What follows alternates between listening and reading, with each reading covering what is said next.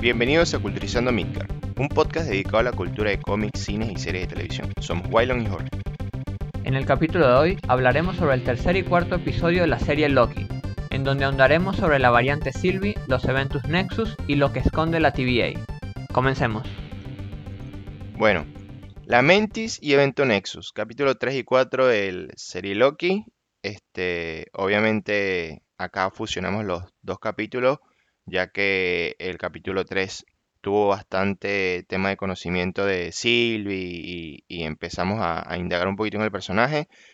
Eh, ¿qué te pareció Sylvie? Bueno, bien, me gustó.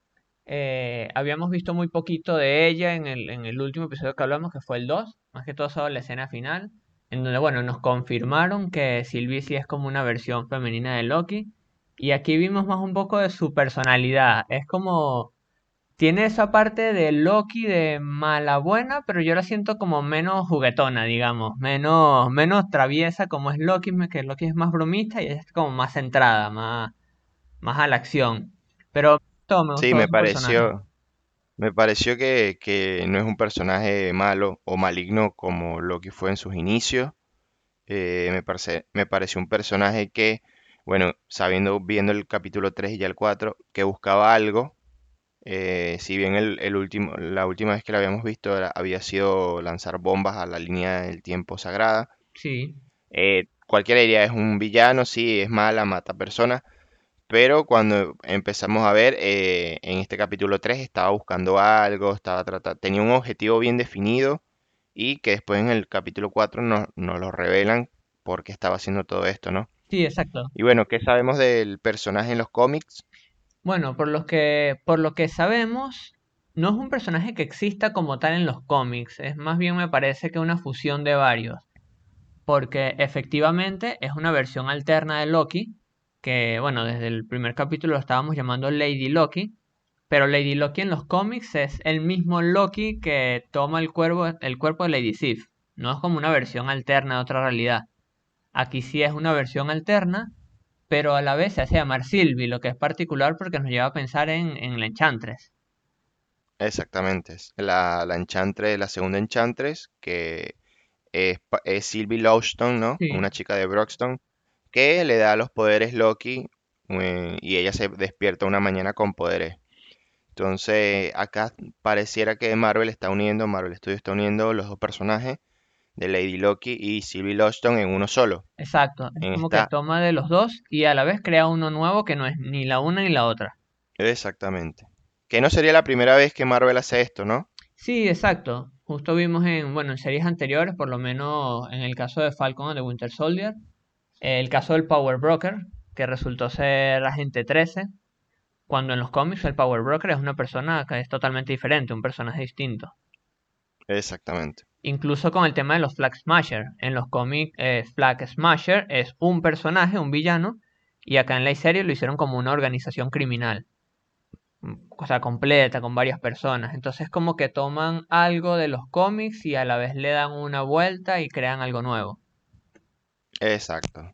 Sí, sí, tal cual. O sea, pareciera que la fusión de estos dos personajes, que, que está bueno, o sea, tienen referencia a los cómics y adicional no están muy desviados de, lo, de la realidad en la cual están escrito esto, ¿no? Sí, porque algo que tiene que hacer Marvel es precisamente eso, no puede hacer tan textual llevar un cómic a la pantalla porque quita toda la sorpresa para el que ya leyó el cómic. Es como, bueno, ya sé exactamente todo lo que va a pasar pero tampoco puede hacer algo totalmente diferente porque entonces pierde esa, ese basado en este cómic. Entonces por eso tiene como un punto intermedio donde tomo algo del cómic, pero a la vez te doy algo nuevo. Sí. Bueno, este acá Loki y Sylvie quedan varados en la Mentis 1, que es un mundo posapocalíptico, casi destruyéndose. No hay mucha evolución en la trama principal de, de, la, de la serie solamente se van como conociendo y demás. Y bueno, tienen un objetivo común que es escapar de, ese mundo post-apocalíptico que estaba en plena destrucción, ¿no? Sí. Y sabemos que se le daña el, el Tempad, que es como un iPad temporal, algo así. Sí, yo creo que eh, el, capítulo fue básicamente mostrarnos un poco de esa interacción entre, entre Loki y Sylvie. Sí, ¿qué, qué química iba a haber ahí como tal? Exacto, que bueno, después ya con el siguiente capítulo se, se revela un poco más. Exactamente. Ahí lo único raro fueron los poderes eh, que le salieron a Loki de repente, que no sabemos dónde salieron esos Pero poderes. me gustó. Me- me- yo creo que este es el capítulo, es el, el capítulo 3 en donde vemos a Loki más con usando sus poderes. Porque Sí, desde que porque empezó la serie, claro, desde que empezó la serie le colocan, bueno, que en la TVA no se hace magia, después tiene como su collar que lo restringe, e incluso en las películas anteriores vemos que tiene poder, pero más que todo solamente se, se cambia de, de apariencia.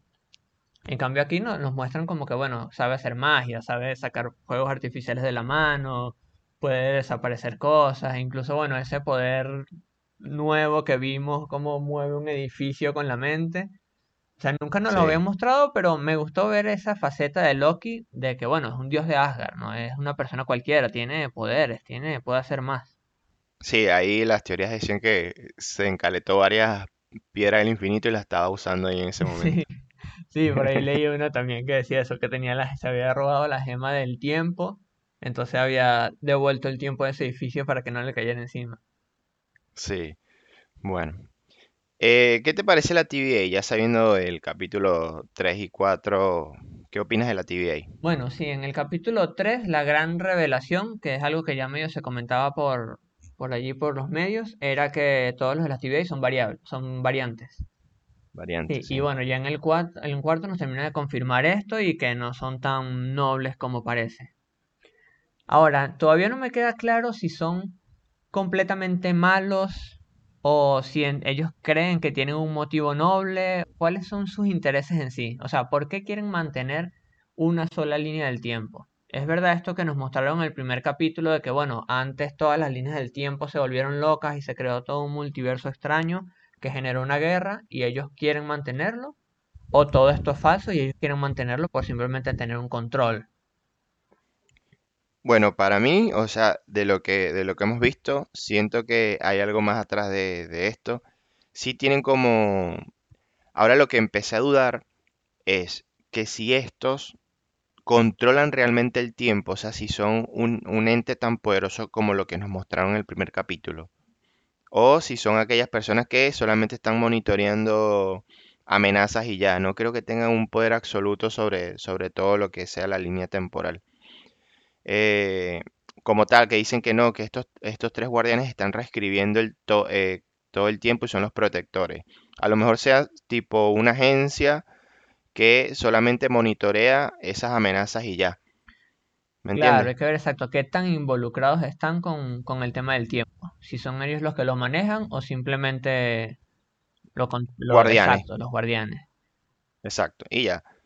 Bueno, Este, sí me parece que, que tienen alguna, alguna especie de, de poder, no sé si total, porque como si lo que nos mostraron es verdad, que al- han eliminado amenazas como un Loki gigante, un Loki de gigante de hielo, un Loki malo, o sea, puede ser que sí tengan algún tipo de poder, pero no sé si sean tan poderosos ahora.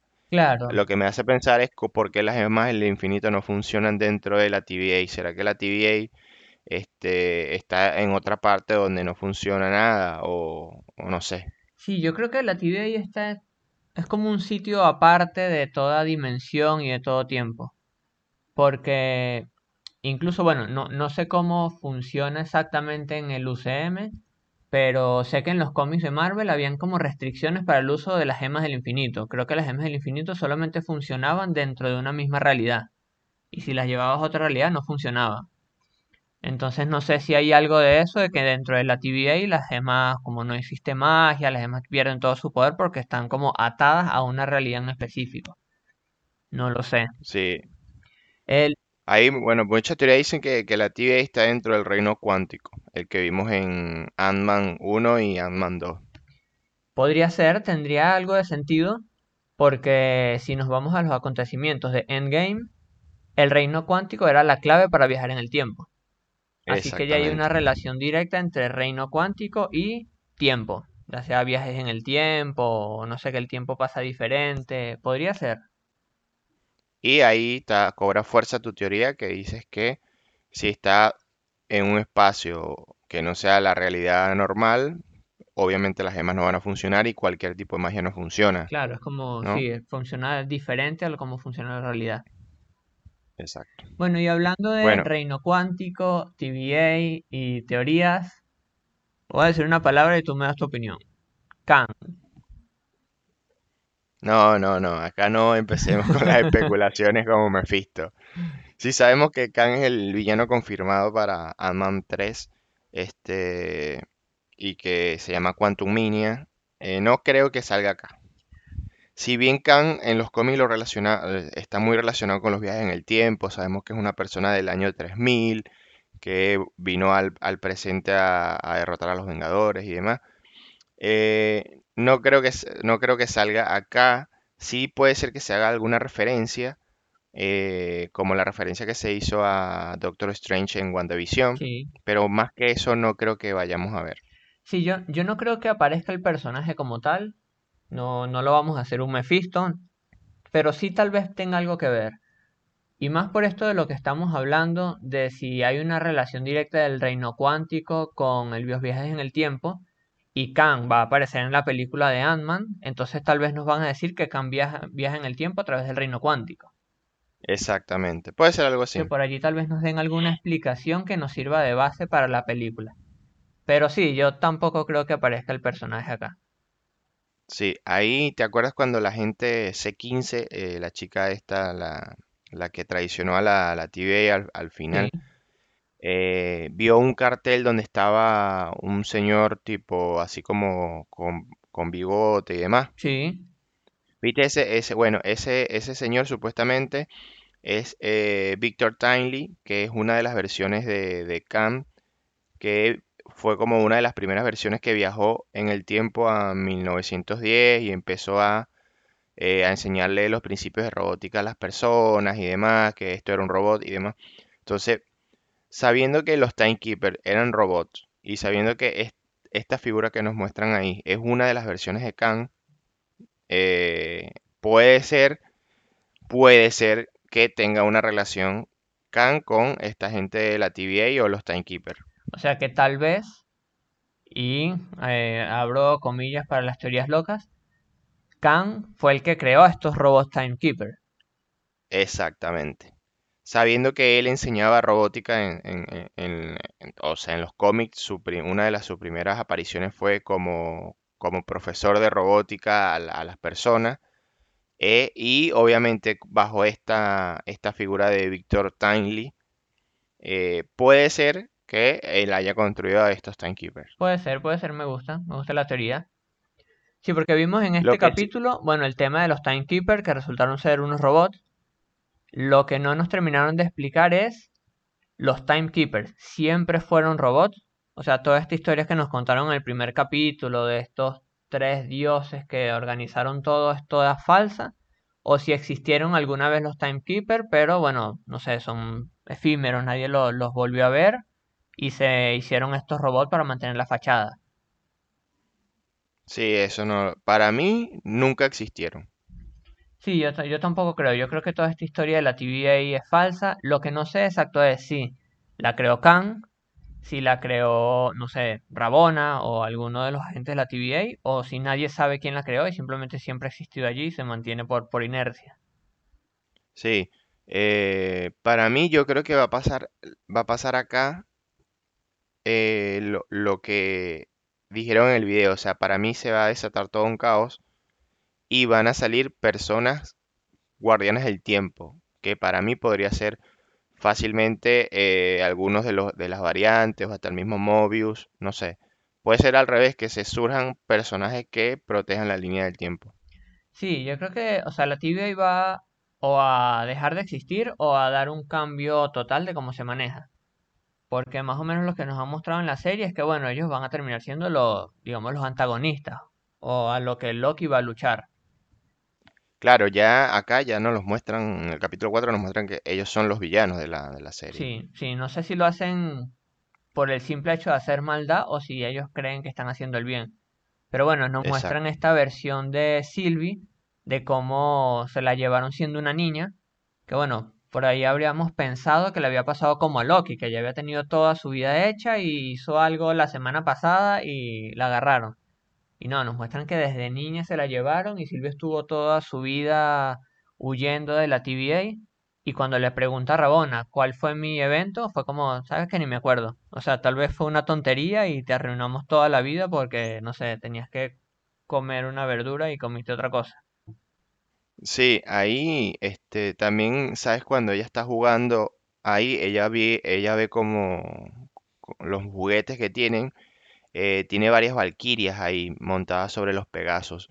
Entonces, una de las teorías dicen que, que ella estaba destinada o ella iba a ser una superheroína y esto era lo que creaba el evento Nexus. No, tú no, tú no puedes ser una superheroína porque eres una Loki, tienes que ser mala. Entonces, para mí Me gusta y eso. para muchas cosas de las que apuntan ahí las teorías era esa, que, que ella no quería ser mala y lo que nos muestran como Sylvie como tal y obviamente por eso nos lo mostraron en el tercer capítulo Loki preguntándole y demás. No la veo, o a la actriz, al personaje, no la veo como una villana, la veo como alguien resentida que busca venganza. Y ya después nos muestran el por qué busca esto. Claro, busca venganza, busca destruir a la TVA y porque cree que, bueno, que en el caos existe el orden de alguna forma.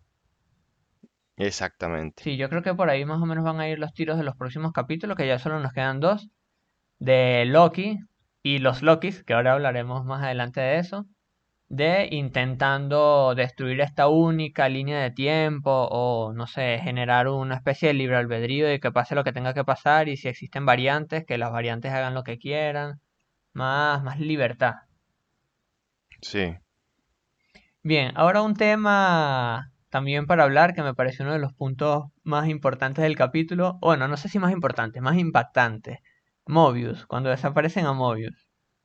Uh, podan al pobre Mobius. Sí, no, no, ese momento.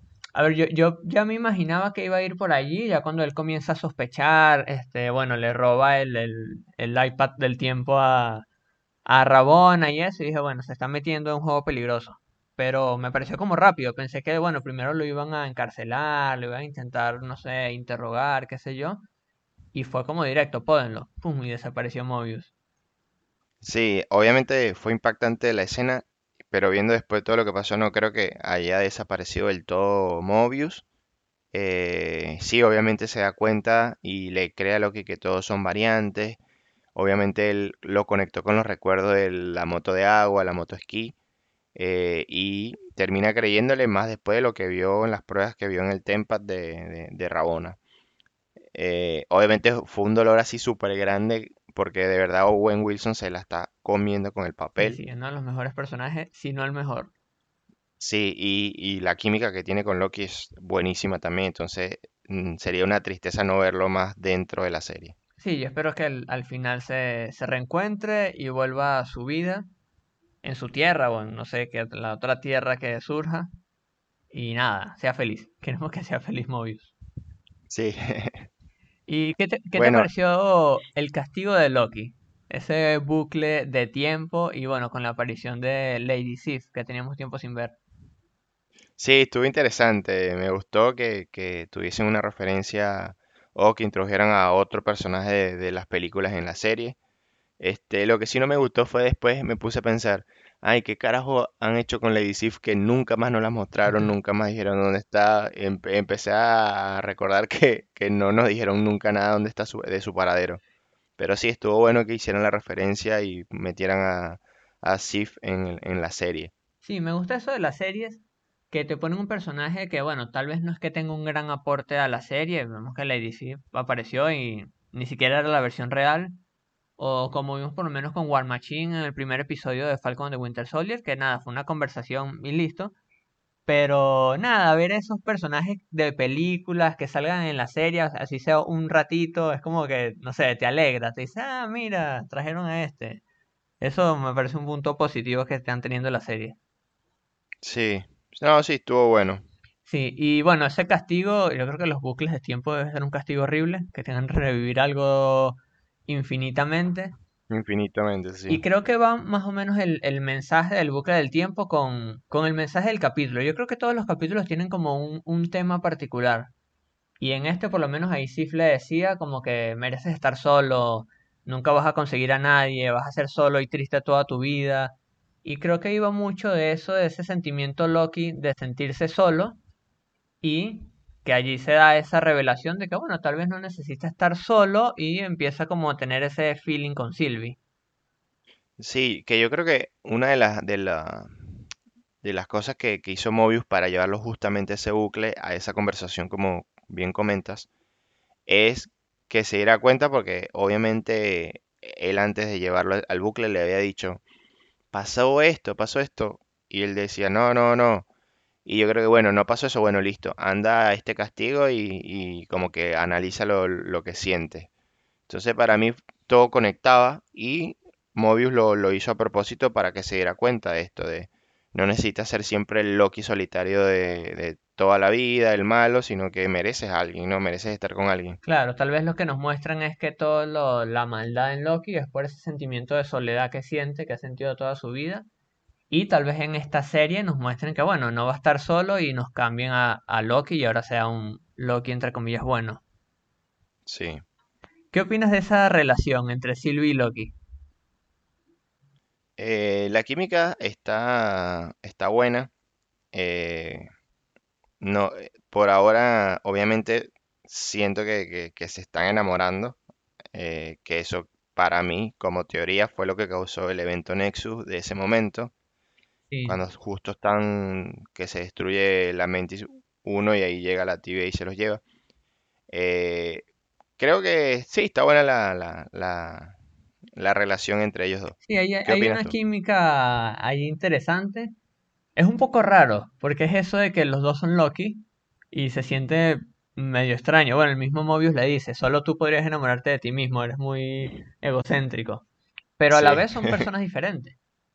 Incluso, sí, sí, sí, son, incluso nos muestran que tuvieron vidas diferentes, crianzas diferentes, y bueno, todo eso influye en la personalidad de la persona. No fue que los dos tuvieron la misma vida y una semana antes se separaron, sino que como vimos, Sylvie ya desde niña dejó de vivir en Asgard.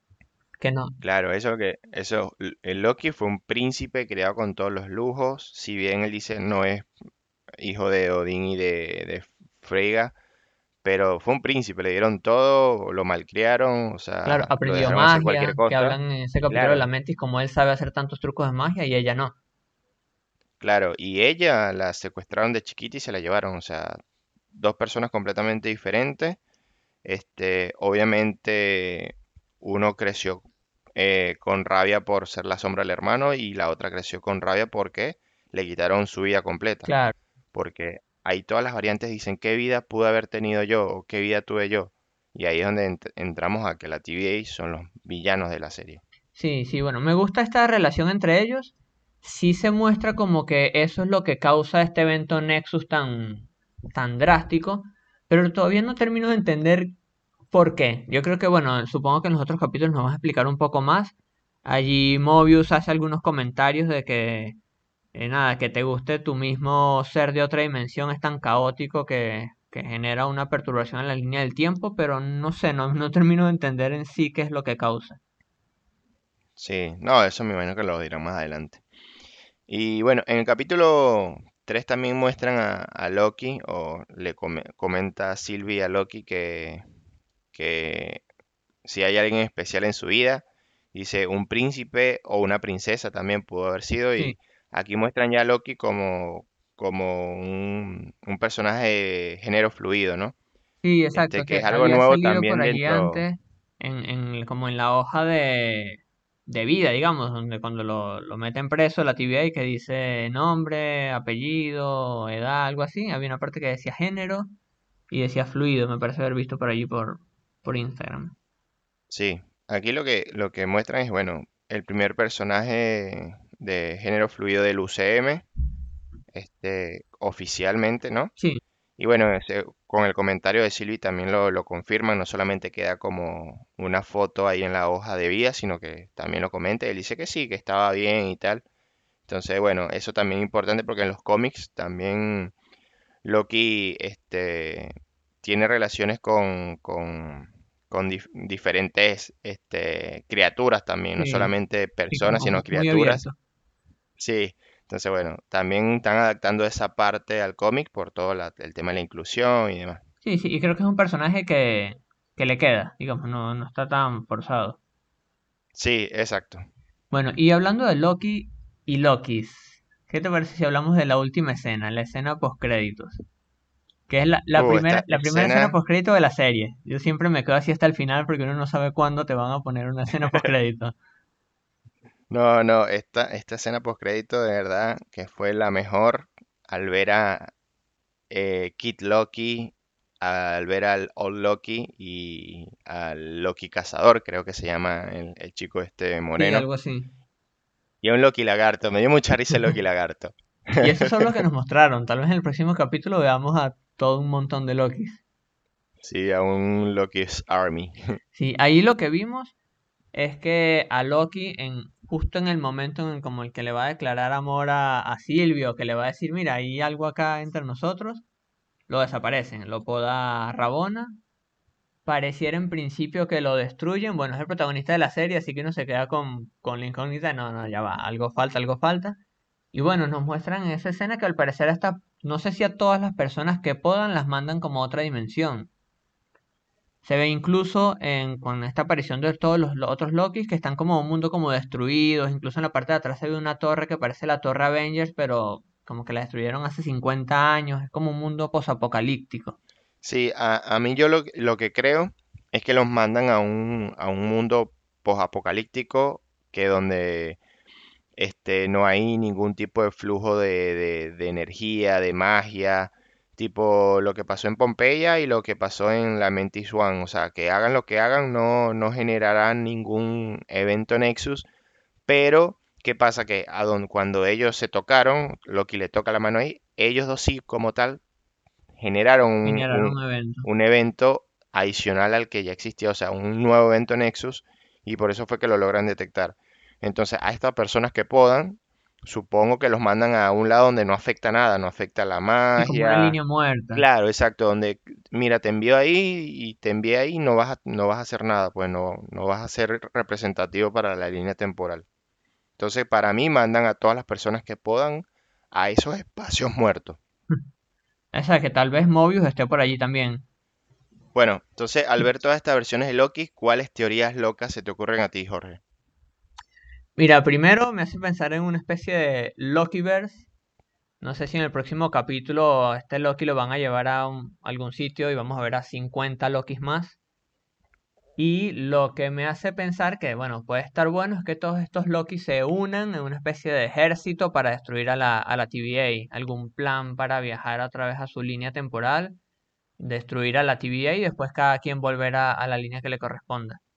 Sí, yo también pensé igual que se van a unir a, a- a todos los Lokis y van a destruir la TVA. Eh, no, no sé si tanto un ejército, yo creo que con ellos 5 o 6 podría estar, ya estarían bien. Pero sí, este, de que se van a unir, se van a unir para, para destruir a la TVA. El tema es después qué pasan con toda esa cantidad de Loki, ¿no? ¿Qué va a pasar con ellos? ¿Vuelven a sus realidades eh, originales? ¿Se desaparecen? ¿Qué va a pasar? Eso sí estaría interesante. Lo otro también interesante es saber cómo se van a coordinar todos estos Lokis. Porque si son como, como los conocemos, todos van a querer liderar, todos van a querer ser los principales, va a haber una guerra de egos allí.